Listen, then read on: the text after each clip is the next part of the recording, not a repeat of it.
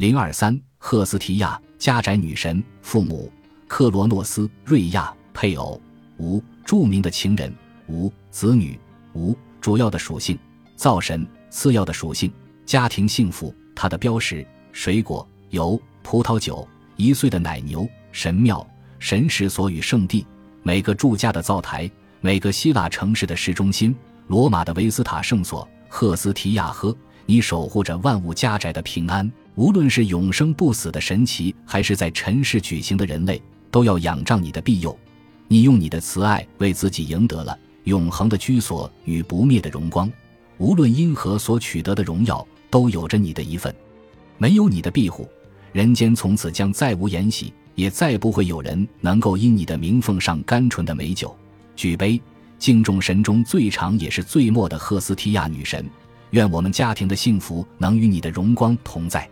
荷马献给赫斯提亚的祷歌第二章第一至六节。赫斯提亚是克罗诺斯的第一个孩子，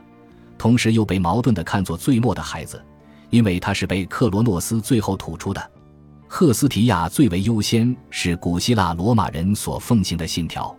这部分是因为赫斯提亚最为年长，在祭礼时顺序先于其他的诸神。不过还有他主司家庭幸福的原因，作为和平与调和的象征。赫斯提亚主动退出了奥林匹斯主神的序列，以便数字能够维持在十二位。赫斯提亚在希腊罗马宗教中的地位要高于在神话中的地位，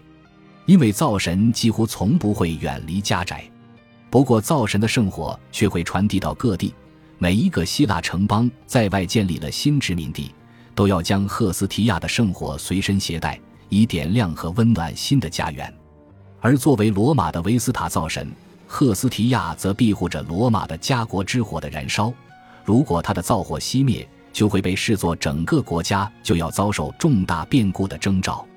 所以，一群被称为维斯塔处女的少女被赋予了保护灶神信仰以及让他神庙中的圣火长燃的使命。因为灶神有着幸福家庭守护者的属性，所以一些满怀希望的美国城镇的建立者以维斯塔命名他们的辖区。而且，维斯塔与火的关系在今日也有所体现。一个著名的火柴品牌也以维斯塔为名。